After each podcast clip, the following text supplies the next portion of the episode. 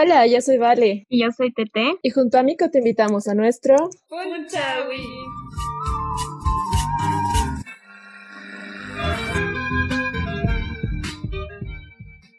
Y seguimos con las sesiones con los muchachos del laboratorio de, de fotografía. Todos son unos cracks, así poco a poco los vamos conociendo y nos admiramos muchísimo de ellos.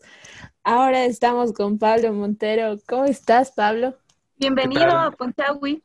Gracias, gracias por la invitación. Estoy muy contento de, de, estar en este espacio y nada, pues la mejor de las ondas para esta entrevista. Muchas, muchas gracias. Bueno, él es comunicador social. Eh, actualmente, ¿dónde trabajas? Eh, ¿Cómo, ¿En qué te desempeñas? Bueno, actualmente no estoy trabajando en nada porque por el tema de la pandemia y demás y millones de cosas que han pasado. Pero estoy generando algunos proyectos propios, ¿no? Estoy haciendo un proyecto que se llama The Bolivian Outsiders, que trata de fotografía narrativa, un poco con también la, la experiencia que tengo yo en mis viajes. Y bueno, otros proyectos personales, ¿no? Como un, estoy tratando de hacer una firma productora con varios artistas. Quiero que sea algo más allá de la tradicional o de la idea tradicional de una productora, sino estamos lo pensando en una especie de un estudio creativo donde hayan muchas personas en diferentes aspectos artísticos que puedan aportar para, digamos, temas publicitarios, narrativos, medios y demás, ¿no? Entonces, estoy trabajando en eso. Qué cool, la, la, las mejores vibras. Bueno, hablando del libro, ¿cómo ha sido el proceso? Cuéntanos un wow. poco de eso. la verdad es que para mí hablar de, del libro del EFE es como hablar de uno de mis hijos, de mis bebés, porque la verdad es que me he involucrado en el proyecto desde el primer día que me han contado el Manu y la Sarita, porque, bueno, yo ya los conocí a ellos porque con ellos y otros fotógrafos bolivianos más nos fuimos, bueno, hemos sido seleccionados para participar en el evento de 20 fotógrafos Bolivia.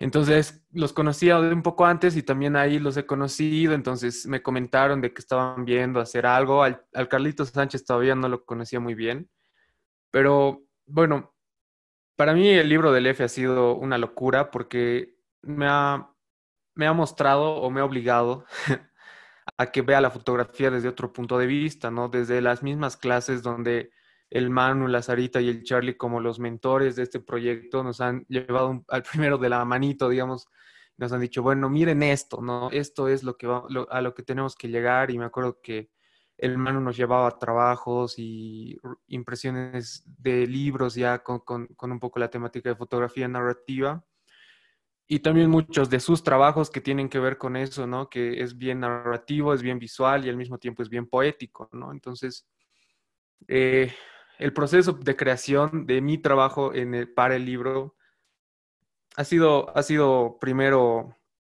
encontrar una, una, motivación para hacerlo, porque me he dado cuenta que a, diferencia de otros trabajos fotográficos que puedes tener cuando estás hablando de narrativas o cuando estás hablando de un punto o un, un punto de vista más, digamos, personal sobre el arte, tiene que haber una emotividad y un sentimiento de parte del artista, ¿no?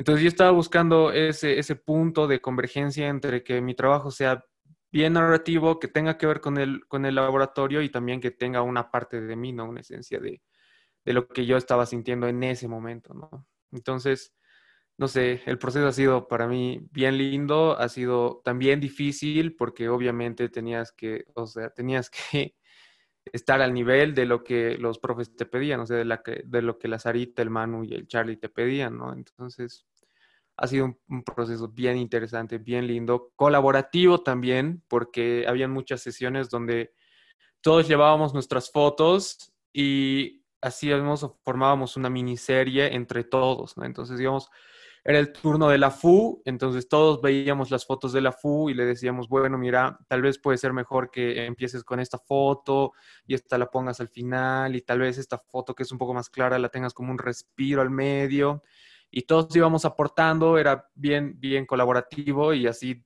cada quien tenía su turno y cada quien eh, mostraba su trabajo y los otros también te daban como un feedback de, de todo lo que estabas haciendo, proponías, te daban ideas, te aconsejaban para que salga mejor o para que también, digamos, tenga otra esencia tu trabajo. Ha sido lindo ese aspecto, pero también en ese punto entrabas como en una crisis personal, ¿no? Porque decías, bueno, a mí me gusta cómo está esto, pero ya varias personas me han dicho que sería mejor que lo cambie, entonces, no sé, también hay ese, ese punto de entre amor a, un, a una parte de tu trabajo y la necesidad de cambiarlo, ¿no? Pero igual, toda la, todo, todo punto, todas las etapas se han disfrutado al máximo, ¿no? Personalmente sí, lo he disfrutado mucho. Wow, qué lindo. Muchas gracias por compartirnos lo que ha sido para ti este, este proceso. Eh, quizás puedas contarnos un poco de por qué elegiste el tema que tú expusiste en el libro.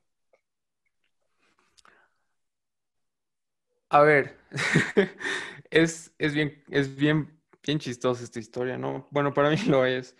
El punto es que estábamos en el laboratorio y yo estaba buscando un tema que la verdad es que no salió. El tema era la migración de venezolanos a la Sociedad de la Paz. Pero varias de mis fuentes me fallaron, no me respondían. Obviamente era muy complicado meterme en ese ambiente. Entonces, como que he intentado, intentado, intentado y no se daba y empezaron justo los conflictos de octubre, ¿no? Y justo por ese tiempo estaba tomando una materia donde la, docente, la Guada, la Guada Pérez, nos decía, eh, es importante todo momento histórico porque sí, de una u otra forma, ese momento histórico forma parte del imaginario colectivo. Obviamente hay que hacer una distinción entre el imaginario colectivo y el imaginario histórico, ¿no? O la memoria colectiva y la memoria histórica. Entonces dije, bueno, es interesante, ¿no? Verlo desde un punto, desde mi narrativa, eh, esto que está pasando. ¿Por qué? Porque igual justo estaba leyendo ese tiempo los textos de Tristan Marov y cómo él maneja la poética a partir del momento histórico que está viviendo, me pareció súper interesante. Entonces dije, bueno, puede ser interesante como mezclar el momento histórico más allá de la perspectiva política o la posición política ver el momento histórico como algo que se puede narrar desde una perspectiva distinta, no desde mi perspectiva, desde lo que yo veía en las calles, o de lo que yo escuchaba, o de lo que me interesaba cuando estaba ahí en las marchas, ¿no? Porque también tengo que aceptar que haya jugado un rol muy importante mi, como mi escuela de fotoperiodista y todo el fotoperiodismo y fotodocumental que ya había visto hasta ese entonces, ¿no? Entonces era algo con lo que también me sentía cómodo en cierto, en cierto sentido. Entonces, he empezado a documentar poco a poco las protestas, las marchas. He ido como involucrándome igual un poco con los actores porque era, no sé si a ustedes les ha pasado, pero a mí me pasaba mucho que cuando estaba sacando fotos, sí o sí me encontraba con algún amigo o del colegio o de la universidad que estaba ahí marchando, o hasta con un grupo entero de changos de mi carrera, ¿no? Que estaban ahí en, las marchas. Entonces, em, para mí ha sido como un, momento bien importante eh, porque dije, es un momento histórico. Creo que antes ya habían habido intenciones en el país de generar un movimiento ciudadano, pero hasta ese momento no había visto tanta energía o tantas pilas como de la ciudadanía para realmente hacer algo, ¿no? Respecto a la situación. Entonces, bueno, he ido documentando He seleccionado mis fotos finales, igual en el lago me han ayudado a seleccionar porque tenía un montón. Después de 25 días de cobertura más o menos. Eh, me ayudaron a elegir, armé primero una, una, primera serie que tenía por nombre Objetos Contundentes, que con la guarita, con la guarita Vargas lo vimos una, en una sesión del F. Pero esa parte estaba pensada más como para una instalación fotográfica que como para el libro, ¿no? En el libro hay ciertas limitaciones eh, físicas, digamos, o técnicas, que es que es un libro de una página, ¿no? Entonces, lo que habíamos hecho con la, con la Guarita Vargas era como que poner una foto de conflicto y una de las fotos de estudio que había hecho al frente, ¿no? Entonces, cada, cada foto tenía una foto por detrás y tenías que ir levantando para ver y ver toda la serie, pero obviamente eso no se podía lograr en, así, tal cual lo habíamos pensado en el libro. Entonces, fui buscando otro, otro proyecto y empecé a leer un poco a Elizabeth Jelin, que habla sobre el ser social, ¿no? Inmerso en un contexto social y político. Entonces, ahí se me ocurre la idea de que también el punto de vista que yo he planteado para mi proyecto no era no ese ser político dentro de la sociedad, sino también era ese ser apolítico que solo estaba ahí para observar el momento histórico.